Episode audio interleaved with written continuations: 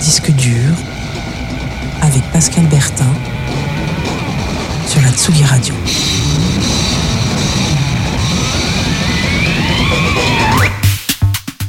Salut les auditeurs de Tsugi Radio, c'est Disque Dur, euh, l'émission mensuelle de l'actualité sortie, des sorties musicales libres et indépendantes.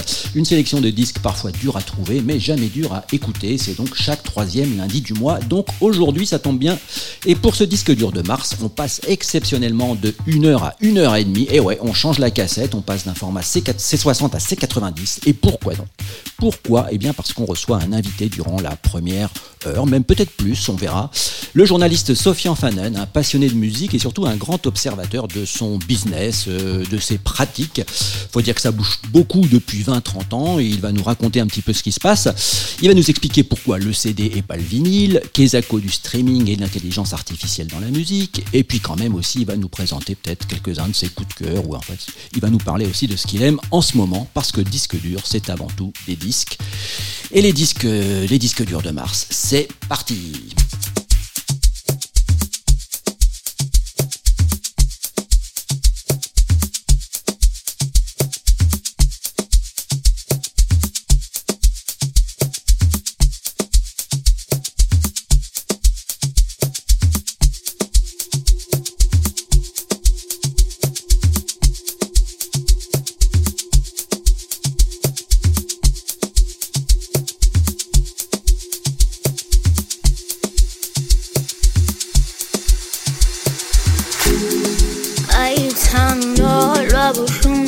bella.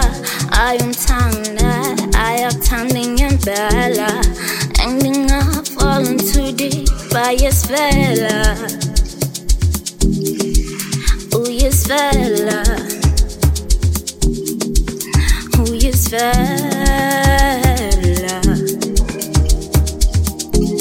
Forgive them for the mess that just because you want peace hurting yourself cause you want them to be happy. Wangen nangenhliziyo Too deep into Wethando angazi umntwana kabani Wethando angazi umntwana kabani Wena thando wena unesonu Basamile manje bayasula.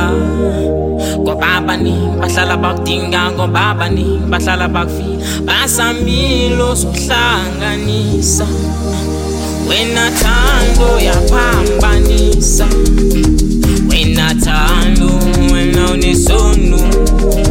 Basamile manje bayasula about dinga ngoba ni bahlala bafi basamilo sihlanganisa wena thando oh, yaphambanisa basamilo sihlanganisa wena thando oh, yaphambanisa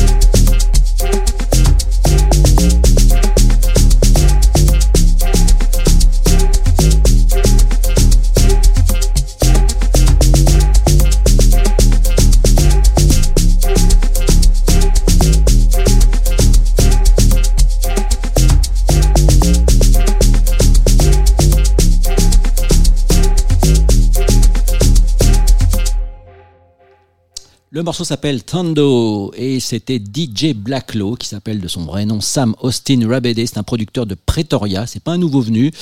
Euh, son nouvel album s'appelle Impumelelo. J'aime beaucoup ce titre, on dirait du Massive Attack des débuts, mais revu à la sauce bass music. Sofian Fanen, bonjour et merci d'être dans Disque Dur aujourd'hui. Bonjour Pascal, enchanté d'être là. Eh bien, moi de même, très content de te retrouver. On s'était euh, croisé il y a des siècles au moment où toi-même tu animais une émission. on n'est pas si vieux que ça. Tu étais un pionnier de la radio en ligne à l'époque où tu étais journaliste à Libération. Tu avais une émission qui s'appelait Le Musicistan. Le Musicistan. C'était bien. C'était bien, c'était le bon temps, comme on dit, mais bon, aujourd'hui, on s'amuse toujours autant. Et donc, aujourd'hui, tu es dans un média en ligne qui s'appelle Les Jours. Lesjours.fr, c'est ça. Lesjours.fr. exactement, que j'ai cofondé avec, euh, avec d'autres collègues de Libération. Euh, quand on est parti euh, à peu près en 2015, on s'est lancé en 2016 sur ce journal, sur abonnement, et c'est et ça va chouette. Ouais, ouais, ça va bien. Économiquement, vous vous en sortez? Économiquement, ça va. On est, on est debout. Euh, le monde de, bah, le monde des médias est pas euh, d'une facilité, euh, d'une grande facilité. Aujourd'hui, il y a une grosse fatigue euh, de, de, la part des lecteurs et lectrices. Euh, l'actualité est épuisante, l'actualité est un peu angoissante. En plus, il y a une crise économique. donc, c'est sûr que l'économie des médias est pas extrêmement, extrêmement facile, mais c'est passionnant de d'essayer justement de voir bah, qu'est-ce qu'on fait de ça et comment on parle de l'actualité et euh, comment, euh, comment on va chercher nos lecteurs et lectrices. Ouais. Et comment on arrive à toujours faire de l'information euh, pertinente et dans le tumulte de l'info, du contenu qui envahit les réseaux sociaux, les médias, on essaie un petit peu de faire de l'éducation. Exactement. qui est quand même en essayant d'être un peu plus lent pas, enfin, pas forcément plus lent, mais disons de prendre le pas de côté, euh, de, de, de, prendre le temps de regarder un peu ce qui se passe avant d'écrire quelque chose. Ça, c'est notre mm. position, euh, sans être non plus euh, euh, magazine euh, très loin, très froid, etc. Nous, on est accroché à l'actu, mais toujours avec le, petit recul. Et justement, dans le cadre des jours, toi, tu suis toujours ce qui te passionne depuis euh, que tu es journaliste, la musique, et tu le traites d'une façon un peu différente, justement. C'est quoi, toi, ton biais, justement? On, le voit sous, pour qui te suit sur Twitter, on voit que tu fais des séries, en fait, qui sont un petit peu des, mises en parallèle, en perspective entre deux, deux artistes, deux sorties. Oui, c'est ça. En fait, j'ai un peu de, de, de de niveau de regard sur la musique dans les jours. Euh, j'ai tout un travail euh, sur euh, le monde de la musique, l'industrie de la musique, l'écoute de la musique, le streaming, etc. On en parlera probablement après. Et je fais tous les week-ends une chronique qui s'appelle Face à Face B, qui était au départ une réflexion sur bah, comment on raconte l'actualité et comment on raconte l'histoire de la musique. C'est qu'aujourd'hui, euh, n'importe qui a accès à n'importe quel disque ou quasiment euh, très facilement. Euh, tout est trouvable sur les plateformes de streaming ou sur YouTube ou éventuellement sur une plateforme de téléchargement, ce qu'il en reste encore. mais en tout cas, on a accès à la musique. Et donc, l'idée, c'est une face A avec une actualité qui est une sortie d'album, euh, de morceaux, un peu moins souvent, parce que j'essaye quand même de, m'accrocher aux, albums, euh, mais ça peut aussi être une réédition ponctuellement. Et en face B, une chanson, un mouvement, un album, un collectif, un label, un moment sonore quelque chose à raconter. En fait, deux choses qui dialoguent. Euh, et c'est assez euh, stimulant intellectuellement, en fait. C'est-à-dire que toutes les, tous les lundis, je sais pas sur quoi je vais écrire. Mhm. À chaque fois, je me dis, tiens, peut-être que la semaine prochaine, je vais écrire sur cet album-là. J'essaie de me faire des, des, des, plannings, etc. Et en fait, euh, tout, tout vole à chaque fois. Et le lundi, euh, je me dis, mais qu'est-ce que je vais faire cette semaine? Parce qu'à chaque fois, ça fonctionne pas vraiment. Et puis, faut trouver une phase A sur laquelle j'ai des choses à dire et une phase B qui fonctionne, sur mm. laquelle j'ai des choses à dire.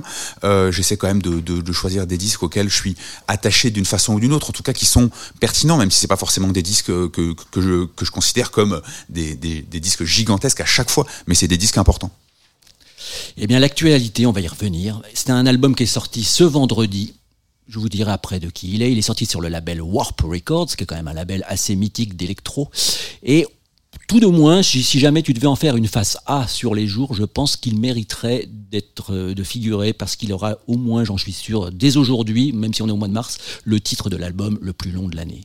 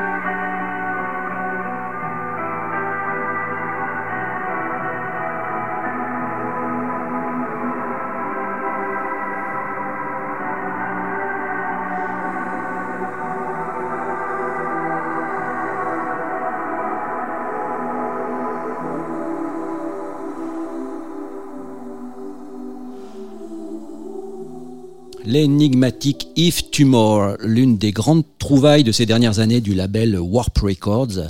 Donc son album, je vous disais, c'est le plus long de l'année. Alors je prends ma respiration, il s'appelle Praise a Lord who chose but which doesn't consume or simply hot between worlds. Sofian, ça clairement c'est un pied de nez aux plateformes de streaming de faire des titres aussi longs de nos jours. C'est vraiment euh, le truc euh, qui est illisible sur son, sur son téléphone clairement, mais euh, plus personne ne cherche un album par le nom. En fait, euh, en fait, les noms d'albums sont devenus un peu. Euh, et d'ailleurs, peut-être peut-être qu'ils l'ont d'ailleurs toujours été. C'est pas que le nom, c'est le format album finalement qui est un petit peu désuet. Non, je pense que le format album, il a une vraie réalité aujourd'hui. il a une vraie réalité, il a une vraie force, il a encore une vraie, comment dire, il a une vraie pertinence artistique. Ça, en fait, les plateformes de streaming ont pas du tout, du tout retiré le, la pertinence artistique à l'album. ce qu'on a, ce qu'elles ont retiré, c'est le l'album qui sert rien. Euh, l'album compilation, l'album euh, comme on a connu dans les années 90, qui a d'ailleurs assez abîmé le format CD, euh, c'est-à-dire euh, deux bonnes chansons et vraiment du remplissage derrière parce qu'il fallait vendre un, format plus long, plus cher, mais vraiment on s'est pas vraiment foulé. Aujourd'hui, un album s'il existe, c'est parce qu'il a une raison d'exister artistique, mais non, mais pas commercial parce que finalement on, on, pourrait sortir des, des singles tout tout, tout, au long de l'année, mais l'album il a une force médiatique. Pour en faire parler dans les médias, euh, il faut encore sortir un album parce que un morceau, aussi génial soit-il, euh, c'est pas avec ça qu'on va faire euh, de la radio, de la télévision, etc. Et malgré tout, ces vieux médias euh, restent aussi une façon d'accéder au, grand public aujourd'hui. Donc l'album garde la force. Et statistiquement, toi, tu penses que oui, les gens ne font pas qu'écouter les premiers tracks d'un album, ils vont jusqu'au bout. C'est-à-dire que quelqu'un qui est vraiment intéressé par un disque va s'intéresser de A à Z. En fait, les, ce qui se passe souvent, c'est que, alors déjà, les fans, ils vont écouter l'album clairement. Et d'ailleurs, euh, on peut avoir 35 morceaux, euh, les gens vont l'écouter. Euh, quand on voit même même des albums, des albums qui ont beaucoup de morceaux, même un Kendrick Lamar, même un Joule, etc., où on a 20, 25 morceaux, etc. En fait, les albums ils sont écoutés en, en, entier. Et après, les morceaux, ils vont se balader dans des playlists. En fait, ils se retrouvent découpés, dépiotés dans des playlists, playlists éditoriales, les playlists des des, des utilisateurs, utilisatrices eux-mêmes. Et et en fait, l'album il est écouté, mais pas forcément du début à la fin. Il est écouté, il est recomposé, il est réinterprété, il est utilisé euh, pour différentes euh, actions mm. dans la journée. On va avoir euh, le morceau qu'on préfère, qui est plus cool pour le matin, le morceau qui est dynamique pour faire du sport, etc., etc. Et on va recomposer un peu son son propre album, sauf après sur des sur des disques hyper construits qui racontent vraiment l'histoire du début à la fin. Mais l'album de Rosalia, pour le pour le prendre comme un bon exemple, il est vraiment fait pour aller s'éparpiller dans les playlists. On sent que il y en a pour tout le monde. Sur un disque de, Taylor Swift, il y en a pour tout le monde. Le dernier Kendrick Lamar, c'est un récit du, début à la fin. Euh, on peut le dépioter comme ça, mais vraiment, il a, il a du sens du début à la fin. Très bien. Eh bien, on va passer à de l'hyperpop pour être vraiment dans la musique du moment de 2023. Duo américain qui s'appelle 100 Jacks.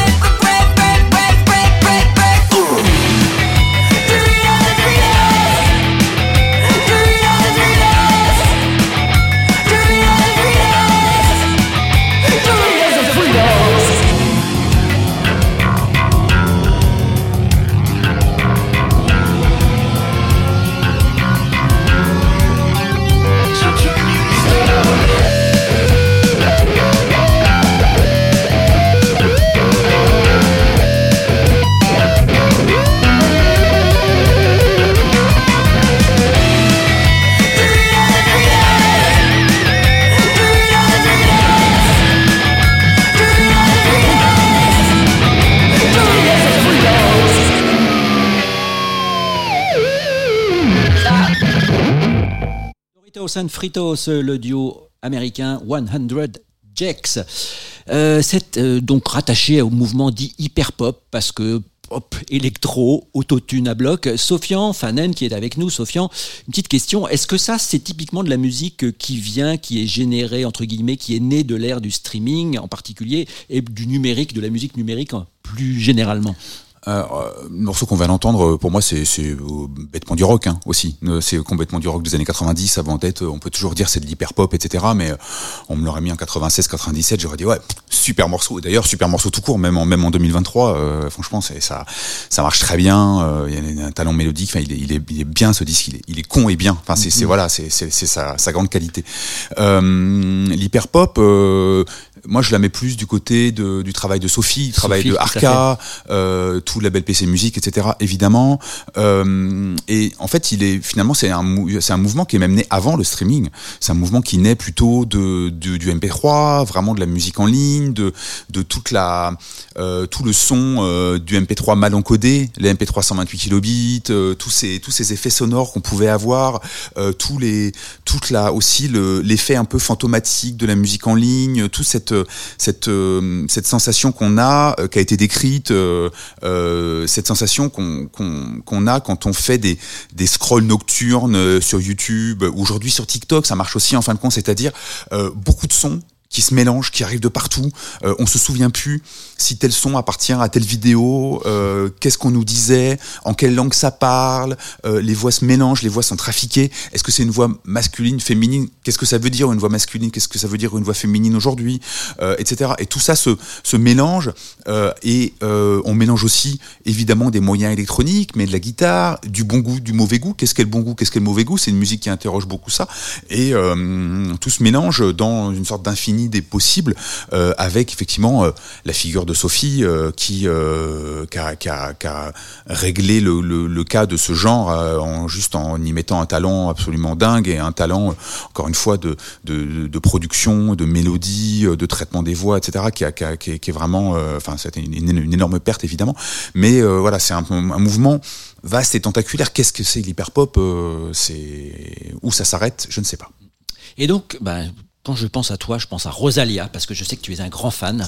Président du fan club Tu es euh, un de président. Pantin. Donc je t'ai demandé de, bah là, de choisir un, un morceau, et donc euh, on va en parler après. Alors pourquoi ce morceau précisément? Parce qu'il est beau, parce que j'avais envie de le réentendre, encore une fois. C'est à mon avis, la meilleure des raisons de le passer. Rosalia Candy.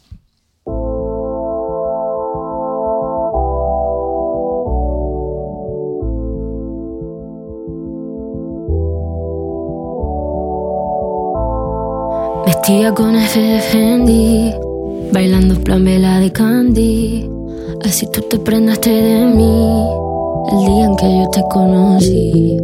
Sé que tú no me has olvidado, no me has olvidado, no me has olvidado.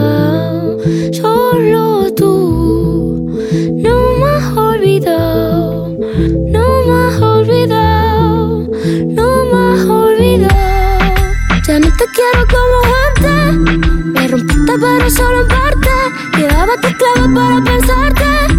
Pero de olvidarte yo ya hice un arte. Ma, na, na, na, na, na, na. No queda na, na, na. Entre tú y yo, ya, ya, ya, ya. Ya no me acuerdo de tu cara, la forma de tu cuerpo ni en que la pensara. Hay demasiado que nos separa. La vida es bonita pero traicionera. Vestida con Fendi, bailando plamela de Candy. Así tú te prendaste de mí el día que yo te conocí.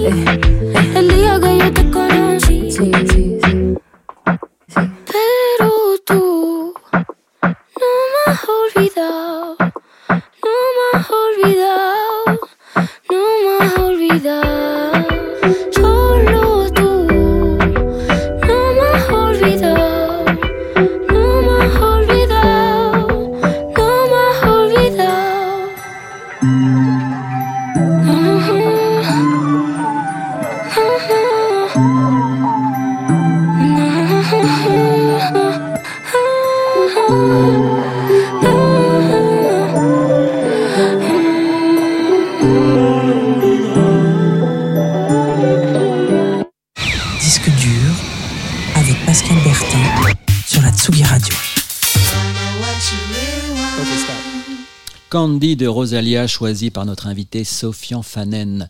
Rosalia, Sofian, alors si tu devais... Donc ça, ça c'est Candy, donc c'est un, pan de la, de, la, de la musique de Rosalia.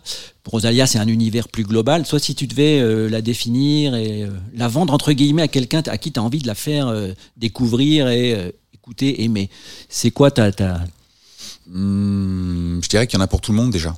C'est assez euh, assez redoutable dans la musique de Rosalia. D'ailleurs, dans, dans le euh, si on laisse le premier album euh, de côté, qui est vraiment une, une expérimentation encore très flamenco, assez assez rêche. Euh, dès le deuxième album, euh, El Malquerer, euh, il y a des il y a des chansons romantiques à pleurer, il y a des chansons vraiment pour bouger, il y a des chansons extrêmement modernes, d'autres extrêmement classiques, même dans la voix, dans sa façon de chanter, même dans dans le deuxième album, dans le troisième album, pardon, Motomami, là dont on vient d'entendre un, un, morceau, il y a des des moments euh, dans euh, Hentai, dans Sakura à la fin, où euh, c'est encore une, une, chanteuse flamenco, quoi, pleinement. Euh, et en même temps, elle dépasse complètement ça. Donc Rosalia, c'est, elle est intéressante pour moi euh, pour plein de raisons déjà. Enfin, deux, deux raisons principales. Tout d'abord, c'est une, une, grande autrice, compositrice, chanteuse de, de notre temps, et, et elle nous, elle a déjà livré deux, deux albums qui sont majeurs tout court. Et elle est méga intéressante et c'est comme ça que je la présenterai je pense plutôt euh, parce qu'en fait elle est euh, à elle seule un résumé assez parfait du monde de la musique dans lequel on vit. Euh, c'est-à-dire qu'elle est la globalisation de la musique. On est en train de vivre et ça c'est vraiment les plateformes de streaming qui sont euh, les, les, les, moteurs de cette globalisation même si elle a été amorcée euh, auparavant par les années MP3 les années d'échange peer-to-peer etc dans les années 2000 mais aujourd'hui euh, on a accès à la musique du monde entier enfin et, et, et surtout à la musique fabriquée dans le monde entier et non pas une, une vision de la musique euh, qui s'appelait la world music qui était euh, une musique euh, que des labels euh, occidentaux allaient ramasser un peu partout dans le monde et formater pour un public occidental. Aujourd'hui, on a accès à de la musique qui est produite au Nigeria, en Colombie, en Arabie Saoudite, en Corée du Sud, là où on veut. et Rosalia, en fait, elle est le, elle, elle elle utilise à merveille en fait cette, cette globalisation. Euh, elle est espagnole, mais en même temps, euh, cet album-là, Motomami, c'est un album extrêmement latino dans le sens euh, reggaeton, euh, toute la musique euh, vraiment de l'Amérique centrale, l'Amérique du Sud, euh, les Caraïbes, etc. Elle, elle, elle rassemble tout ça. Je sais pas où elle va aller dans le dans son album d'après. Peut-être qu'elle va virer vers le Nigeria et qu'elle va nous qu'elle va qu'elle va remanipuler toute cette musique-là.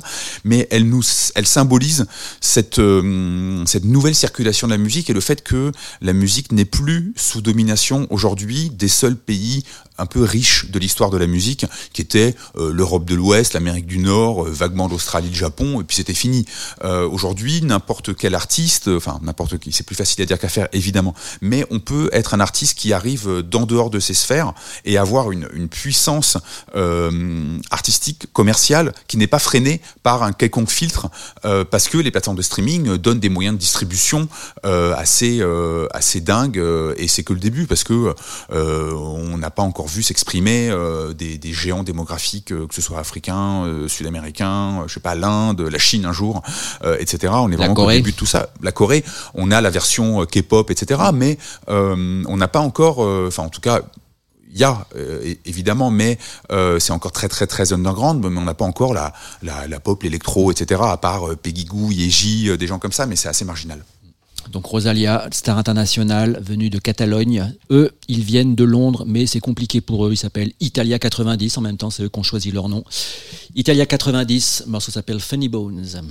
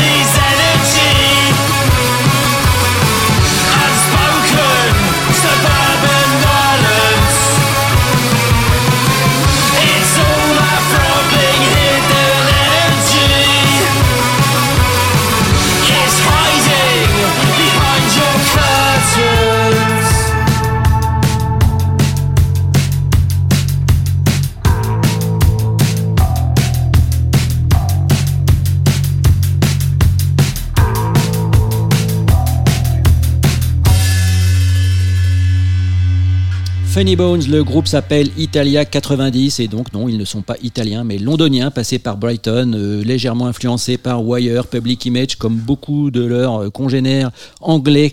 40 ans plus tard, cet extrait de leur premier album Living Human Treasure. On est toujours avec Sofian Fanen. J'avais une question à te poser, Sofian, par rapport au streaming. Le, grand truc depuis des mois, des années, c'est de dire que les artistes, et d'ailleurs euh, à tort ou à raison, mais plutôt à raison, se plaignent de ne pas assez être rémunérés par les plateformes de streaming. En gros, si on veut résumer le problème, il est, il est où le problème? C'est par rapport aux contrats qui ont été signés avec leur propre label? C'est les plateformes elles-mêmes qui euh, gardent une certaine partie du magot? Comment ça se passe concrètement? En fait, il y a euh, plusieurs problèmes qui se cumulent euh, parfois. Et ceux qui sont euh, les artistes qui se sentent le plus mal, c'est ceux pour qui les, les problèmes se cumulent le plus, évidemment. Euh, évidemment, il y a, enfin, effectivement, il y a un problème de, il y a des problèmes de contrat euh, pour les vieux artistes principalement, parce que quand on est un jeune artiste aujourd'hui, j'espère qu'on a un contrat euh, du 21e siècle. Euh, sinon, ça été vraiment pas le bon choix de label et vraiment pas le bon choix d'avocat. Prenez un avocat, surtout.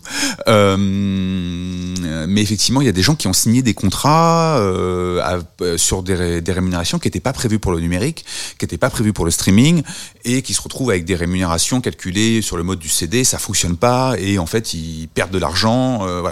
Globalement, euh, quand on est un artiste suffisamment actif encore et suffisamment puissant, on peut renégocier son contrat. Quand on est un artiste qui est plus actif euh, et qui est plus très puissant, euh, qui est plus très écouté par exemple, qu'on a signé sur un gros label ou, ou alors qu'on a signé sur un label indépendant qui a été racheté par un autre, qui a été racheté par Universal ou par Sony ou par Warner à la fin, c'est-à-dire tout le monde, euh, en fait on peut pas renégocier son contrat et on se retrouve coincé avec un contrat euh, des, années 90 au mieux, début des, années 2000. On peut toujours envoyer des courriers, des machins, ou alors faut, faut mettre beaucoup de sous dans son, dans son avocat, ça vaut pas le coup. Et là, clairement, euh, il y a un vrai problème.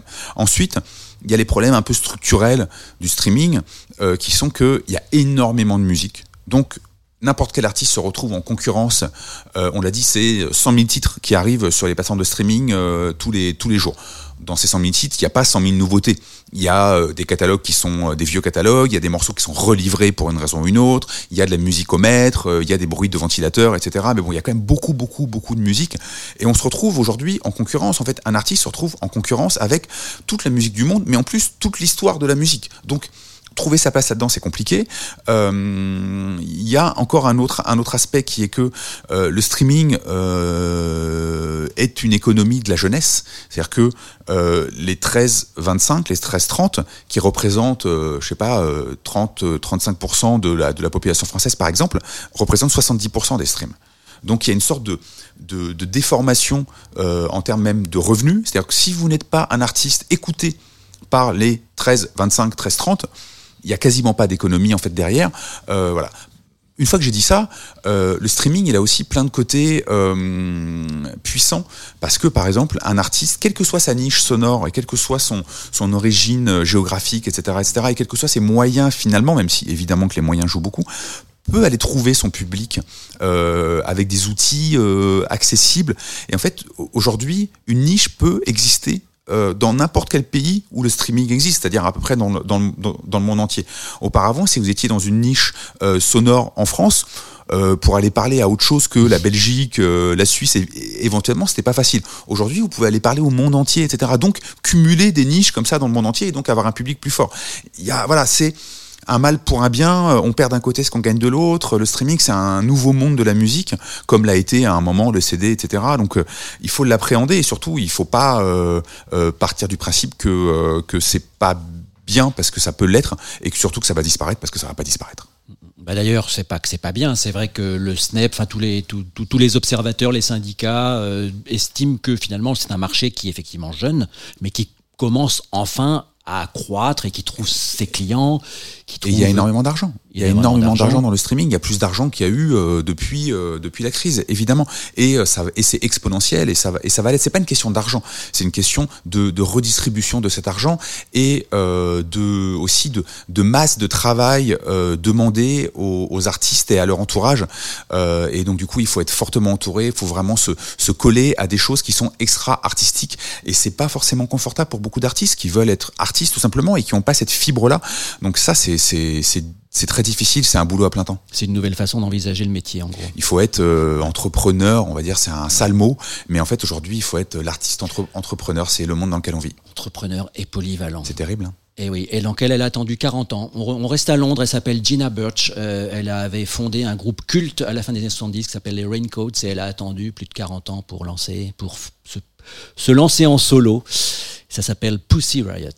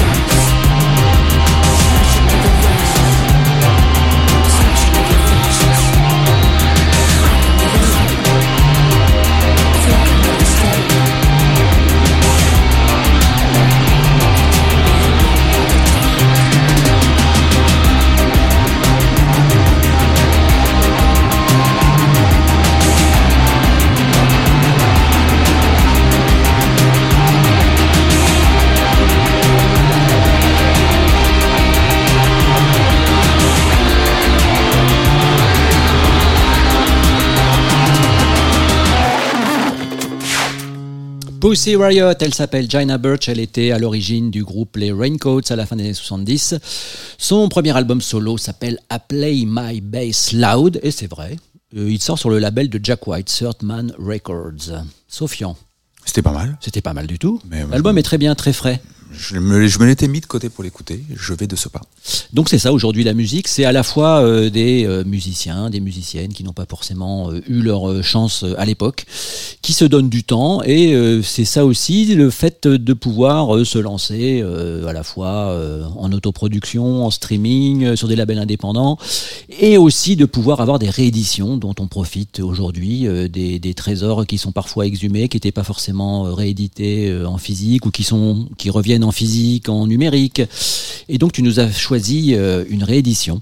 Oui, une réédition d'une euh, chanteuse japonaise qui s'appelle Ako Yamazaki. Euh, c'est un disque de 79 euh, et c'est un disque, c'est un vrai disque d'internet en fait, dans le sens où euh, Ako Yamazaki c'est une chanteuse, euh, on dirait culte, c'est-à-dire que personne n'a vraiment écouté euh, au Japon, euh, sauf dans les, en fait, elle a, elle a, elle a été une sorte d'égérie. euh, ça a été un peu la, la Juliette Gréco japonaise euh, de la fin des années 70, début des années 80, euh, très engagée dans les mouvements auprès des mouvements étudiants, jeunes de gauche, etc. Elle avait une émission nocturne sur une radio de Tokyo, vraiment très une sorte de communauté très soudée autour d'elle.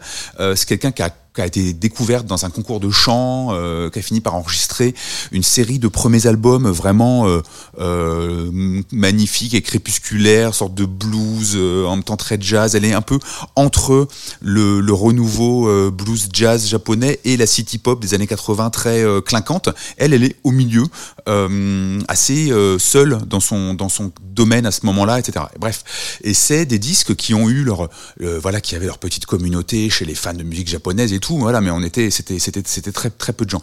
Et L'algorithme de YouTube ces dernières années a fait remonter Ako Yamazaki encore et encore auprès de plein plein de gens. En fait, elle est devenue une sorte de de, de figure voilà très écoutée euh, et c'est une sorte de puissance des algorithmes parce que sa musique colle bien sur le côté un peu paisible, nocturne, très sensible, très romantique, etc. Et il y a un appétit pour ça aujourd'hui, euh, notamment dans une, sur euh, une, une musique avec laquelle on peut travailler, une musique un peu, c'est très musique d'ambiance en fait, de mood. C'est vraiment l'ambiance crépusculaire. euh, on se parle près, on a un petit feu, etc. On s'est préparé un, un bon repas, ça marche bien.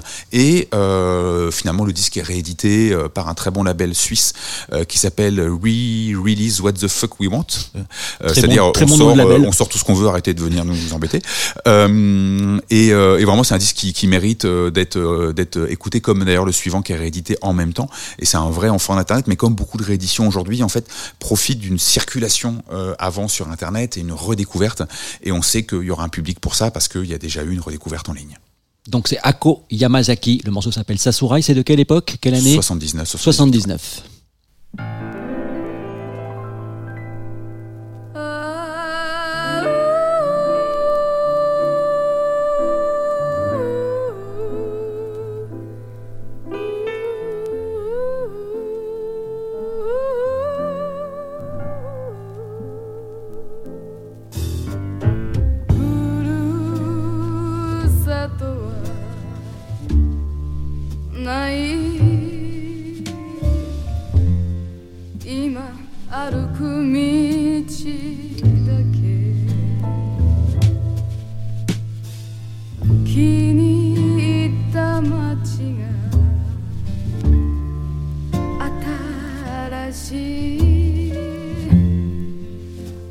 私の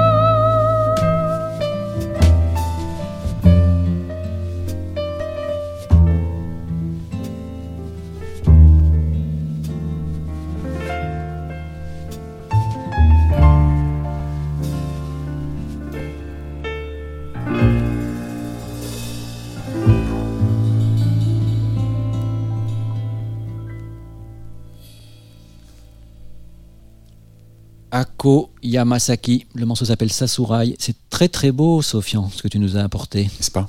N'est-ce pas? Ça met, ça met une ambiance un peu plus détendue, cool. Fin de journée, petit café. Fin de journée, petit café.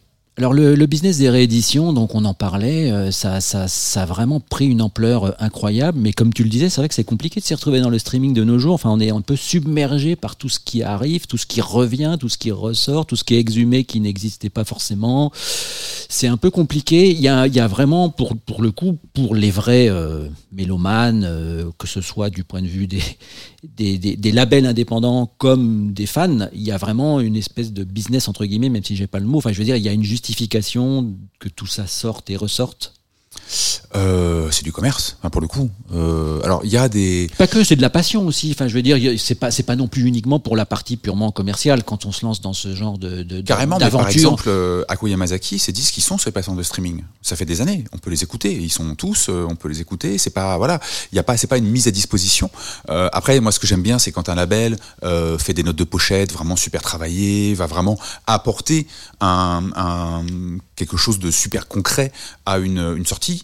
Euh, après, remettre le disque euh, en circulation de façon physique, euh, ça a un intérêt euh, si on, si on, si on aime ça. Si on, je suis le premier à aller acheter des disques et tout, donc euh, euh, je, vais, je vais pas dire le contraire. J'aime bien les avoir à la maison euh, pour m'en souvenir d'ailleurs, pour souvenir que, que pour me souvenir que j'ai un attachement sur ces disques-là.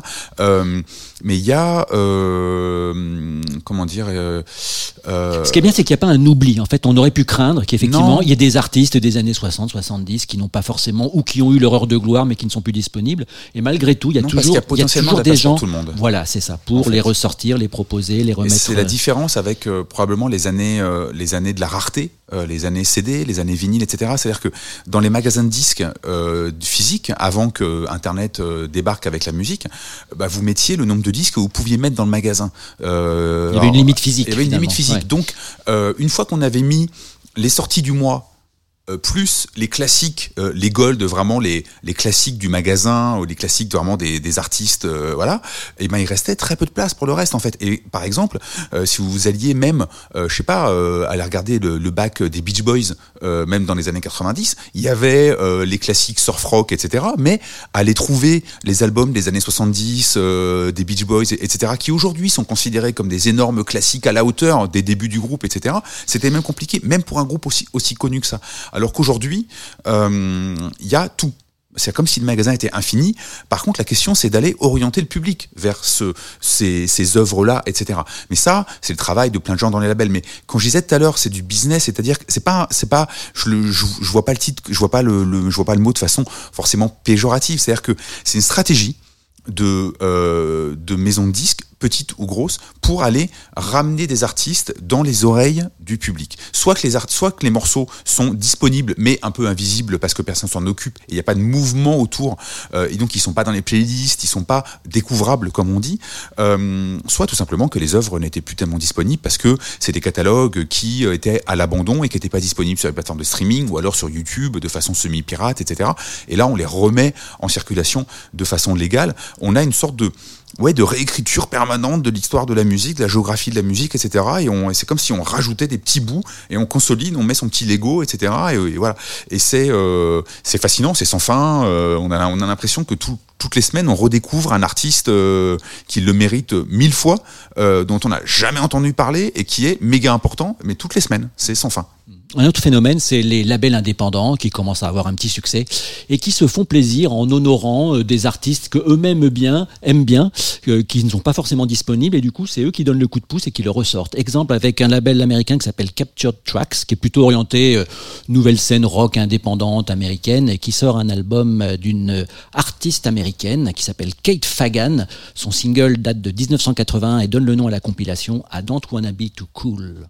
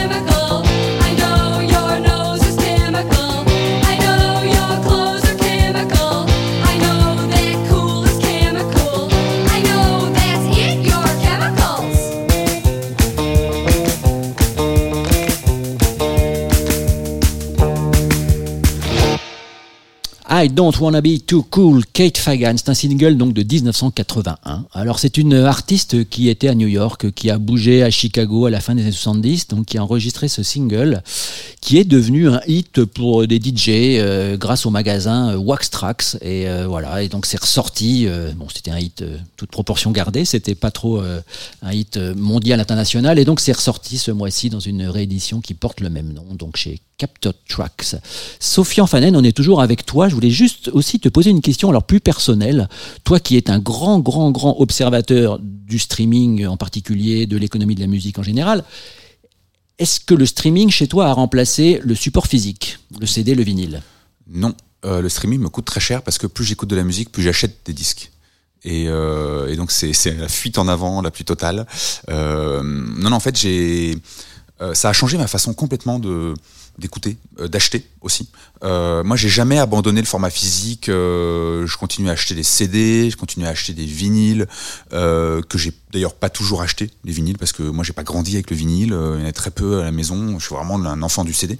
Mais je, m'y suis remis pour des disques qui me où ça me paraissait pertinent ou des disques qui n'existent qu'en vinyle d'ailleurs par exemple. Des fois il y a des sorties physiques qui ne se font qu'en vinyle. Il y a même des sorties, des ressorties qui sont pas en numérique, qui sont que en vinyle. Pourquoi pas? Euh, et en fait, euh, souvent, j'ai constaté ce qui se passe, c'est que moi, moi, j'utilise les plateformes de streaming toute la journée. C'est mon outil de travail. Euh, je suis branché pendant la journée. J'écoute de la musique, c'est mon boulot, etc. Mais en fait, le soir, je m'en sers assez peu à la maison, voire très peu. Et le week-end, par exemple, très peu. En fait, j'utilise mes disques physiques que j'ai à la maison. Et en fait, les disques physiques me servent de, de mémoire. C'est-à-dire quand j'ai vraiment un, un disque qui est, euh, qui est important pour moi, qui me parle, que j'ai- envie de garder avec moi, euh, mais profondément, enfin, on va dire, et ben je l'achète parce que euh, je sais qu'il est dans un coin, que je vais retomber dessus et que ça va être ma mémoire. Alors que sur les plateformes de streaming, moi qui en plus écoute beaucoup, beaucoup, beaucoup de musique, je suis plutôt dans une sorte de fuite en avant de nouveautés euh, qui peuvent être des vieux disques d'ailleurs, hein, mais en tout cas de nouvelles choses à écouter. Euh, et, euh, et je reviens pas beaucoup sur ce que j'ai déjà écouté, je réécoute pas beaucoup mes playlists, je réécoute pas beaucoup ce que j'ai aimé en streaming, pas assez, parce que j'ai pas assez de temps. Et donc je le réécoute en physique. euh, je suis très content d'avoir des, des CD, des vinyles à la maison et de vraiment de retomber dessus au hasard. Des fois, je pioche un disque ou je demande à ma fille, vas-y, prends un disque n'importe lequel. On le met, j'ai complètement oublié ce truc. Je suis hyper content de le réécouter et euh, je me fais des surprises à moi-même. Superbe. On a donc écouté ce disque qui était sur le label Capture Tracks. Ça m'amène à, à te poser une question sur les labels. L'idée de label, est-ce que c'est aussi fort qu'avant? Moi, je me rappelle de l'époque où justement le fait d'avoir... euh, alors c'était aussi les pochettes qui faisaient ça, d'avoir des logos, d'avoir des labels. Bon, on parlait de Warp tout à l'heure, euh, il y a eu Factory, il y a eu tous ces labels emblématiques. Euh, est-ce que du coup, avec le numérique aujourd'hui, est-ce qu'on perd pas cette, euh, cette sensibilité, euh, cette attractivité aussi qu'il pouvait avoir, la confiance qu'on pouvait avoir dans une marque, dans un, dans un logo, dans un nom? Euh, en partie, oui, et c'est vraiment de la faute des plateformes de streaming euh, qui euh, mettent très peu en avant les labels. En fait, c'est noyé dans, l'ergonomie pour tomber sur le label d'un album ou d'un titre. il faut aller vraiment regarder. Il n'est pas mis en avant, c'est pas cliquable. On peut pas faire de, enfin, peut faire une recherche par label, mais il faut vraiment savoir comment faire, etc.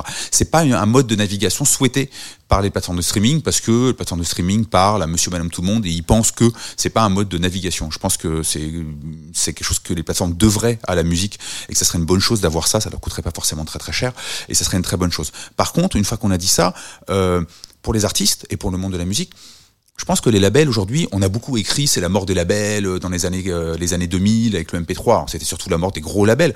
Mais euh, pourquoi un artiste aurait besoin d'un label alors qu'on peut aller parler directement à son public? Et c'est vrai qu'aujourd'hui, on peut, euh, moi, je peux enregistrer de la musique euh, ce soir, euh, la mettre en ligne sur les plateformes de streaming dans deux jours. J'ai voilà, j'ai pas de label, je la mets en direct, etc., etc. Par contre, euh, je vais réussir à pas grand chose, surtout que mon morceau va sûrement pas être génial, mais euh, c'est là où un label est vraiment encore important, je pense aujourd'hui, et les artistes ils en ont encore besoin, c'est-à-dire que c'est euh, c'est un c'est un tiers, c'est quelqu'un de confiance, c'est quelqu'un à qui on va à qui on va discuter. Quand on est créateur de musique ou de n'importe quoi, euh, on sait pas toujours ce qu'on a créé en fait. On est souvent pas très sûr de soi-même. euh, On manque de recul. on manque de recul, etc. Et donc le label, c'est le, le recul, c'est la personne qui va dire euh, c'est super intéressant, c'est machin, tiens pourquoi est-ce que tu as exploré cette piste-là, etc. Sans formater, c'est pas du tout le but, mais en tout cas voilà, c'est une personne de confiance, c'est une personne à qui on peut, avec qui on peut discuter, c'est une personne voilà. Et, et après euh, c'est aussi euh, un label, c'est aussi une maison qui va euh, fournir un, tout un tas de capacités techniques.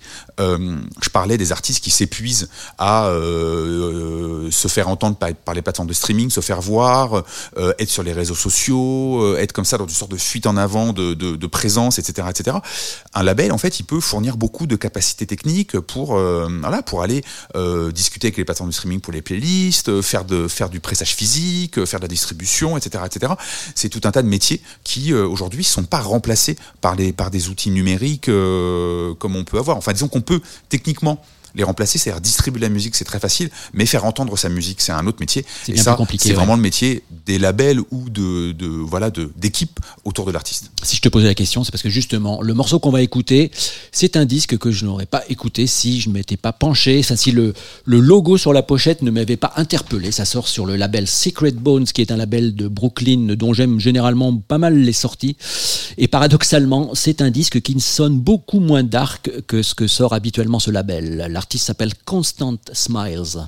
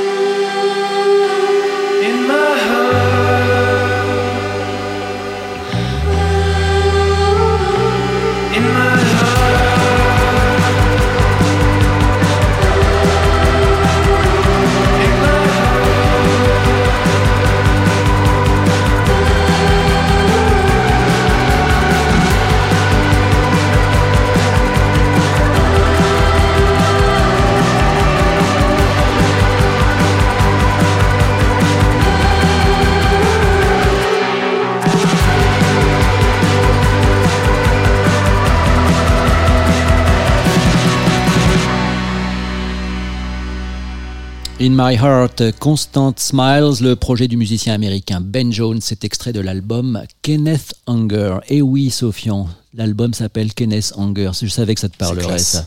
C'est classe. Bon, et la France dans tout ça? Les musiciens français, la scène pop, la scène rock, la scène rap, comment tu, si on devait définir un paysage, il y en a quand même qui s'en sortent mieux que d'autres. La scène rap s'en sert, euh, s'en sort plutôt la- pas mal. La scène rap s'en sert, euh, s'en sort. Là, j'ai du mal. Euh, s'en sort extrêmement bien parce qu'il y a une rencontre avec un public, un moment, euh, une. Comme tu le disais tout à l'heure, en plus, le public est peut-être plus jeune sur les plateformes de c'est streaming. la tempête parfaite. Donc voilà, c'est c'est en accord avec les artistes, ouais, C'est avec la, la, tempête, scène. c'est la tempête parfaite. euh, C'est-à-dire qu'on avait une génération d'artistes qui étaient, euh, qui ont été négligés euh, par euh, par les, les grosses maisons de disques notamment et les gros labels indépendants pendant les années 2000 de la crise du disque où euh, il fallait jouer euh, la sécurité et donc on n'allait pas euh, développer des artistes et aller sur des terrains où on pensait qu'il n'y avait pas d'économie, etc. hein, pour passer pour, pour, parler des plus gros. Donc on n'allait pas sur le rap parce que dans les maisons de disques, le rap c'était ça paye pas. Euh, c'est bien gentil, mais ça ça ça paye pas beaucoup euh, parce que euh, c'est il y a un, gamin qui achète euh, un disque et puis il va être copié euh, 200 fois et donc euh, en fait on l'aura vendu qu'une fois pour résumer euh, ce qui se passait dans les années 2000 et euh, tous ces artistes là en fait euh, les PNL, les Joule euh, et tous les autres se sont auto-organisés en fait avec leur propre label, leur propre structure, leur propre monde. Et en fait dès que le, le streaming est arrivé, bah eux ils étaient prêts alors que les autres labels n'étaient pas du tout prêts et euh, ils ont avalé tout le monde et le rap était prêt avant les autres et en plus il y a une rencontre euh, culturelle, artistique, etc. avec une génération et donc c'est la tempête parfaite. Euh, mais on a aussi un on voit un rap qui euh, qui s'est euh, c'est des raps aujourd'hui qui se sont beaucoup euh, euh, étalés, euh, qui vont vers la pop, qui vont vers le R&B, qui vont vers les, vers l'afro-pop, euh, qui vont vers plein de choses. Donc c'est devenu un monde. euh, Quand on dit le rap, c'est la nouvelle variété. euh, Et oui, oui, c'est euh, c'est c'est un c'est un c'est un, monde musical en soi. Euh, mais en même temps, il y a euh, il y a une euh, comment dire, euh, il y a toujours une diversité, euh, une diversité super intéressante. Il y a toujours euh, un monde des artistes électroniques. euh, il y a toujours aussi une sorte de chanson, euh, de chanson française euh, qui est intéressante. il y a une scène jazz qui est intéressante. Enfin voilà, on est. alors après, ce qu'il faut, je pense, accepter plus que jamais, c'est qu'on est un petit pays.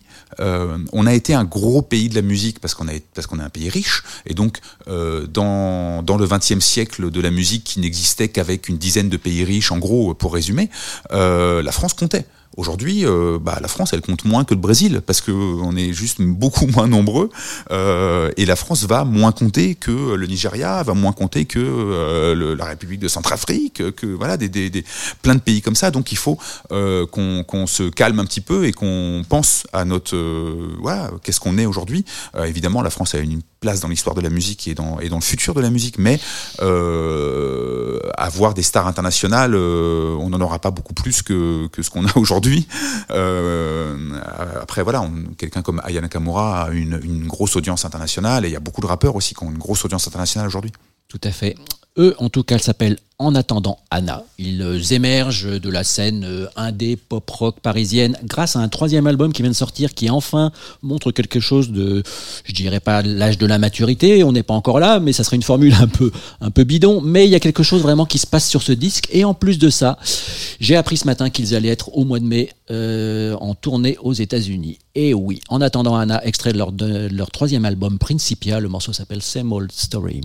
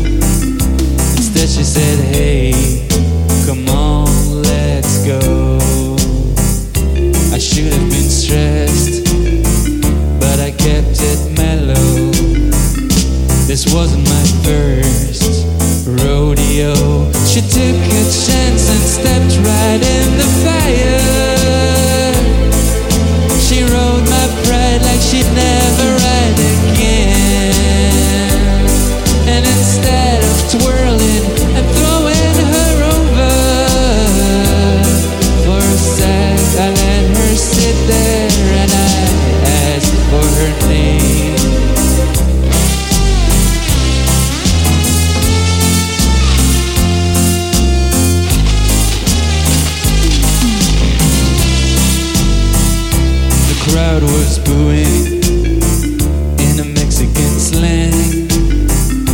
The riders were protesting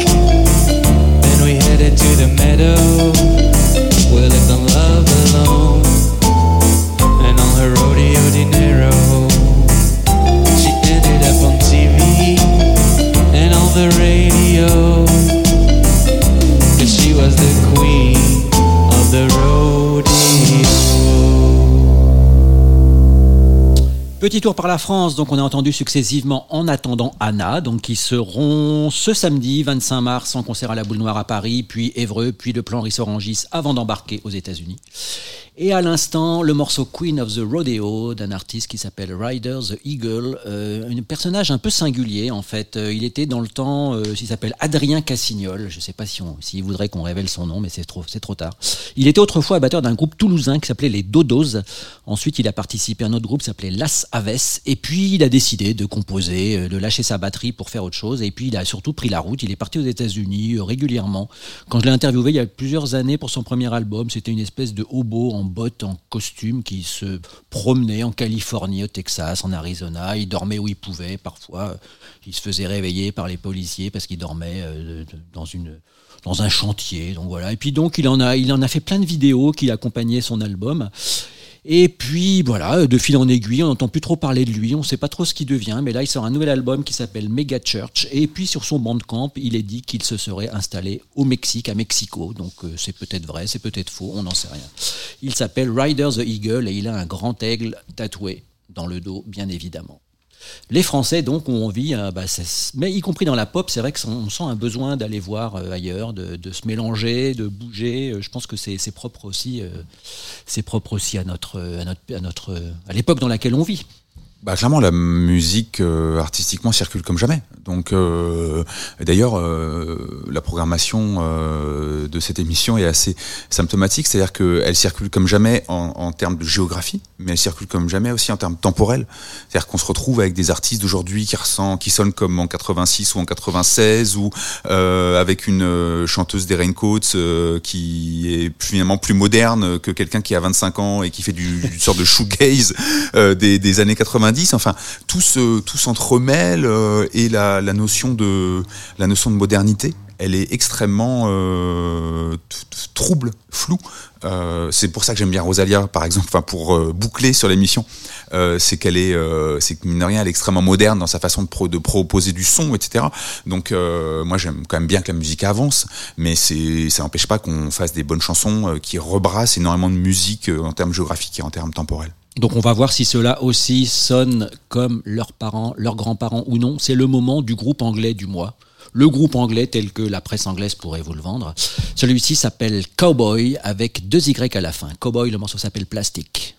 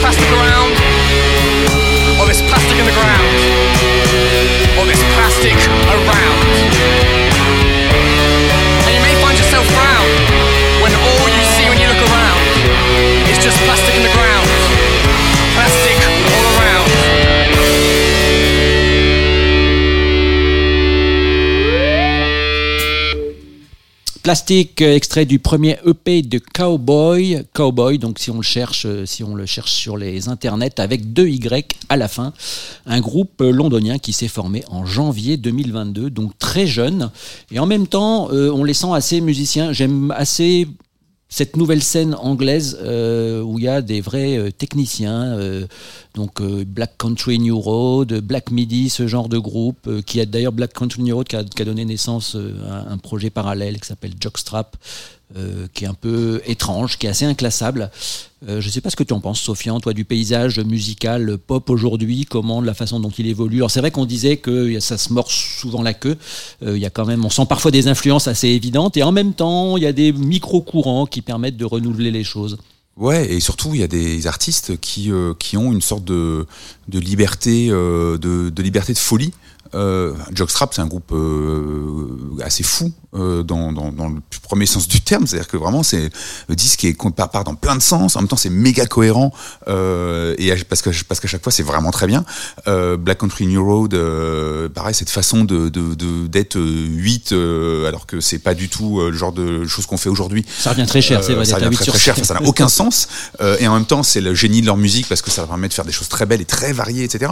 Et en fait, ce qui est, ce qui est euh, c'est qu'aujourd'hui, euh, je pense que plus que jamais, on peut avoir une prime à la, tentative. Et, euh, et c'est beaucoup plus intéressant de, tenter quelque chose aujourd'hui parce qu'on va justement aller trouver son public un peu partout et peut-être rester davantage, alors que faire quelque chose d'assez euh, euh, confortable, déjà entendu, etc. Ça n'empêche pas que le morceau soit chouette et qu'on passe un bon moment et que le groupe fasse un petit tour de piste avec un peu de live, un petit, album, etc. Mais la durabilité euh, est quand même pas très très épaisse. Alors qu'aujourd'hui, prendre des risques, c'est finalement peut-être trouver plus facilement, enfin plus durablement son, public. Et on voit Jockstrap, ça fait un petit bout de temps que ça existe quand même. Euh, et euh, parce que, euh, encore une fois, au Jog- Jockstrap, là où aujourd'hui ils auraient parlé euh, à euh, quelques pays, aujourd'hui ils peuvent parler au, monde entier, ils peuvent tourner un petit peu partout. Et donc, euh, mine de rien, c'est une économie de plus pour les groupes bizarres. Et je pense qu'il y a une sorte de prime à la, à la différence et à la tentative aujourd'hui, finalement, plus que dans les années 2000, en tout cas, qui étaient des années très conservatrices, parce que c'était la, la, la crise du disque, et peut-être même encore davantage que les années 90, parce que chacun était un peu enfermé dans sa, dans son, dans sa, dans son petit monde sonore, et que les mondes étaient un peu moins connectés qu'aujourd'hui, on va dire. Je trouve aussi sympathique, moi, qu'il y ait aussi une- maintenant une nouvelle prime, à, à peut-être 20 ou 30 ans après le home studio et tout ce qu'il a pu générer de bien, mais parfois aussi de facilité et de mal, de retrouver aussi des musiciens qui, qui assument le fait d'être des vrais techniciens, alors sans pour autant devenir des, nous faire des, des- disques trop barbants. Mais voilà, ce côté un peu expérimental, on, le voit aussi bien dans la pop, dans le rock, dans le jazz, on a des collectifs qui vraiment mélangent pas mal de choses, que ce soit à Londres, à Chicago. Euh, ça, c'est plutôt, c'est plutôt rafraîchissant finalement. Carrément, parce que mais c'est aussi une façon de se, se démarquer, parce que euh, on l'a déjà dit, c'est hyper, facile de faire de la musique aujourd'hui, enfin non pas artistiquement, encore une fois, il faut avoir ça en soi, mais euh, techniquement, avoir, avoir les outils de la production de la musique et de la distribution de la musique aujourd'hui, euh, ils sont accessibles pour quelques centaines d'euros, on peut, on peut faire quelque chose.